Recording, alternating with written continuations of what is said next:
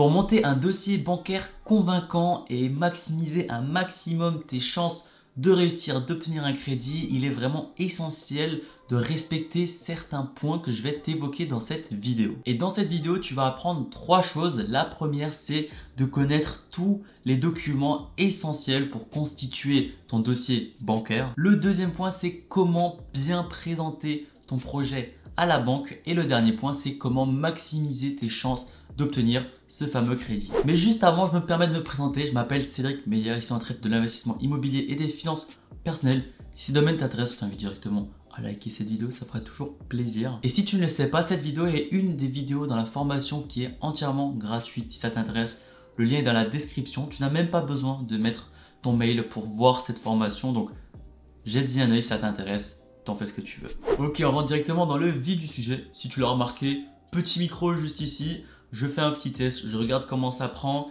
Euh, le micro, je l'ai vraiment mis un peu à l'arrache, donc je verrai en fonction du micro euh, habituel de la caméra. Et en fait, je ferai en fonction d'eux et vous verrez déjà dans les prochaines vidéos si c'est quelque chose qui me plaît ou non par rapport à la qualité. Mais du coup, trêve de blabla, si tu es ici, c'est que tu as sûrement vu la nouvelle passer, les taux ont rebaissé, ils accordent de plus en plus de crédits sur 25 ans, donc tu te dis c'est le moment de constituer mon dossier et c'est déjà très bien. Tu es en train de te lancer, c'est vraiment top. Donc je souhaite déjà te féliciter par rapport à ça. Maintenant, quels sont les documents essentiels à présenter à ton banquier? Je pense que je vais vraiment faire au plus simple. Je vais mettre des gros screens sur l'écran et tu n'auras juste à mettre pause et à bah, soit les noter, soit à faire une capture d'écran. Donc je vais te les citer. Donc les documents d'identité et de situation personnelle. Donc il y a trois catégories, ça c'est la première. Le début, c'est une copie d'une pièce d'identité en cours de validité, donc carte d'identité, passeport. Ensuite, tu as un justificatif de domicile récent facture d'électricité, de gaz ou de téléphone. Ensuite, tu as le copie du livret de famille si tu es paxé ou marié. Et tu as un copie du contrat de travail ou un justificatif de revenu si tu es retraité. Et enfin, il faut le dernier avis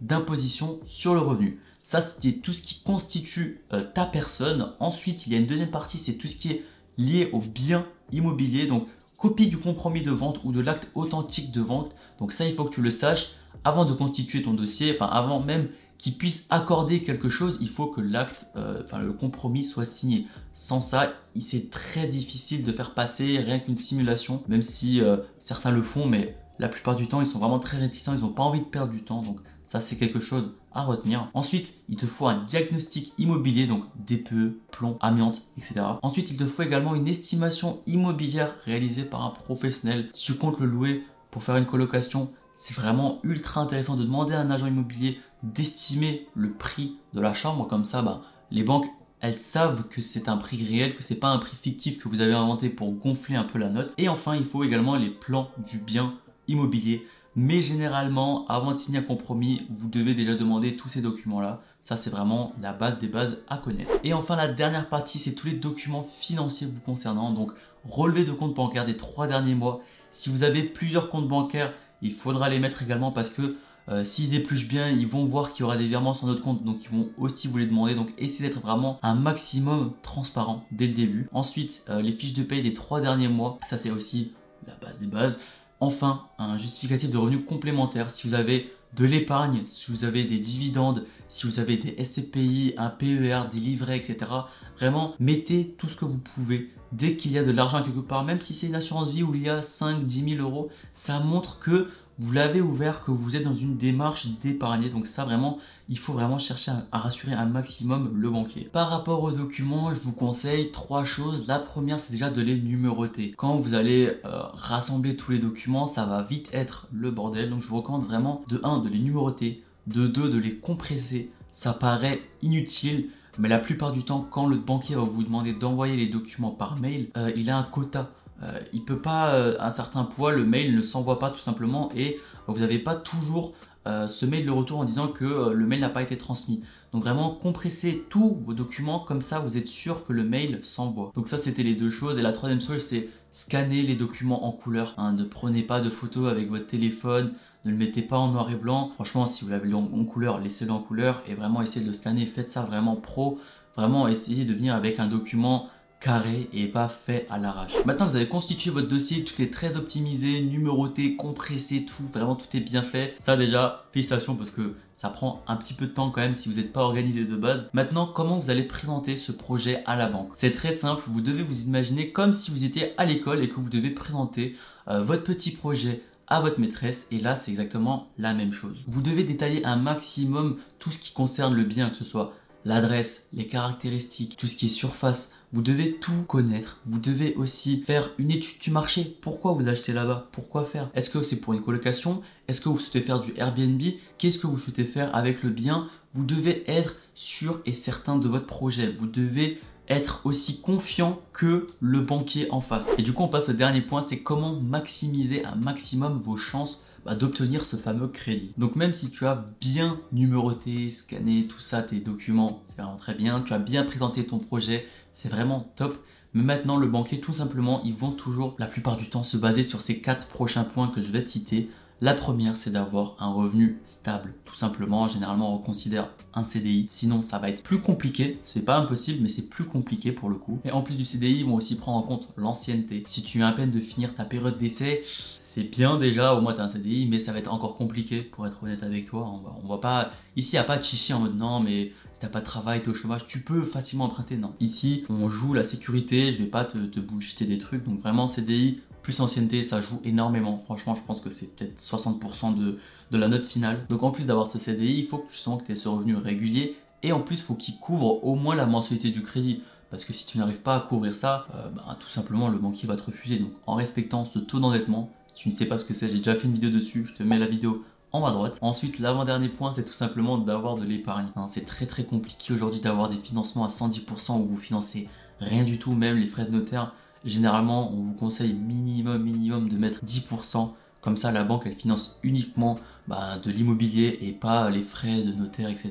Et même si votre profil est un peu ric-rac, où il passe pas forcément très bien au niveau des banques, il faudra mettre souvent aussi 20%. Donc euh, ça, ça dépend encore de votre situation, etc. Mais généralement, mettez 10, ça devrait largement le faire. Et le dernier point, c'est tout simplement avoir vraiment une gestion financière très très rigoureuse. Si la banque elle voit que tous les week-ends vous allez en boîte, vous cramez votre thune, votre salaire il est versé le 5 et à partir du 10 vous avez quasiment plus rien, vous êtes limite à découvert, là la banque elle va dire non. Alors que si vous avez vraiment une bonne gestion, vous envoyez une petite partie sur votre PEA, vous envoyez une petite partie dans votre épargne, vous envoyez une petite partie à bah, vraiment quelque chose réservé aux vacances et qu'ils voient tout simplement que vous êtes vraiment rigoureux, vous faites attention à vos dépenses, vous faites attention aux abonnements, etc. Là vraiment ils vont entièrement vous faire confiance. Tout simplement, mettez-vous à la place du banquier. Il ne vous connaît pas, enfin, ça dépend du, banquier. Si c'est votre banquier habituel, il vous connaît, mais imaginez que vous devez faire confiance à un inconnu. Est-ce que vous lui ferez confiance avec, euh, bah, en fonction de vos dépenses? Tout simplement, non. Parce que euh, si vous voyez qu'il crame tout, bah là on n'a pas envie. Même s'il a un CDI, même s'il a 10%, etc.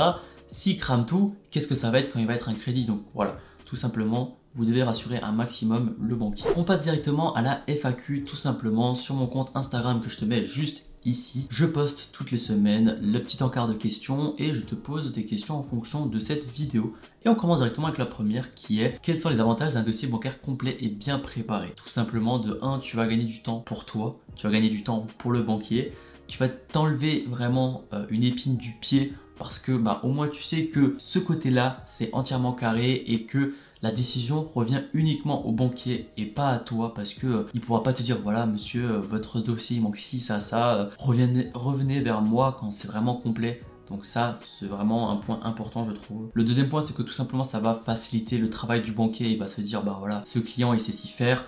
On n'a pas besoin de lui expliquer les choses. on a juste à le traiter, à lui dire oui ou non, et voilà, et c'est terminé. Indirectement aussi, ça augmente vos chances de réussite parce que tout simplement, bah, il sait qu'il traite avec quelqu'un de compétent. Ensuite, la deuxième question, c'est est-il possible d'investir dans l'immobilier locatif avec un historique de crédit défavorable? Comme dit avant, est-ce que vous, vous ferez confiance à une personne qui vient vers vous dans la rue et que euh, bah, il dépense tout, il fait n'importe quoi avec son argent? Tout simplement non. Soyez vraiment rigoureux avec vos dépenses et le banquier vous fera confiance en conséquence derrière. Et la dernière question, c'est que faire si ma banque refuse mon prêt immobilier? Déjà, T'as fait une demande, c'est déjà très bien, mais il ne faut pas te décourager. Tout simplement, chaque banque est indépendante. Si vous allez au LCL de votre ville et que vous allez au LCL de la ville d'à côté, c'est totalement différent. Ils ont un processus, on va dire, global qui est à peu près pareil, mais chaque banque valide en interne différemment. Donc vraiment, n'hésitez vraiment pas à tester différentes banques. Moi toujours,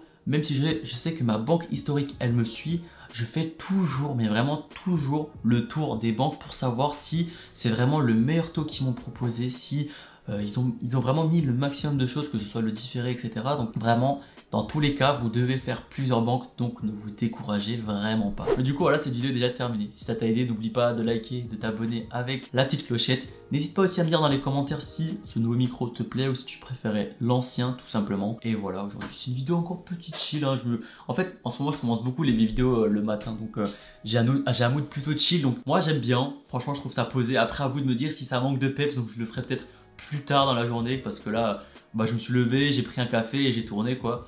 Donc voilà, n'hésitez pas à le dire dans les commentaires. Moi, je vous laisse avec la prochaine vidéo qui s'intitule Pourquoi investir dans l'immobilier? Est-ce que tu sais concrètement pourquoi il est intéressant d'investir dans l'immobilier? Je te le dis dans cette vidéo. N'hésite pas à aller la voir. Moi, je te dis à la semaine prochaine. Ciao, ciao.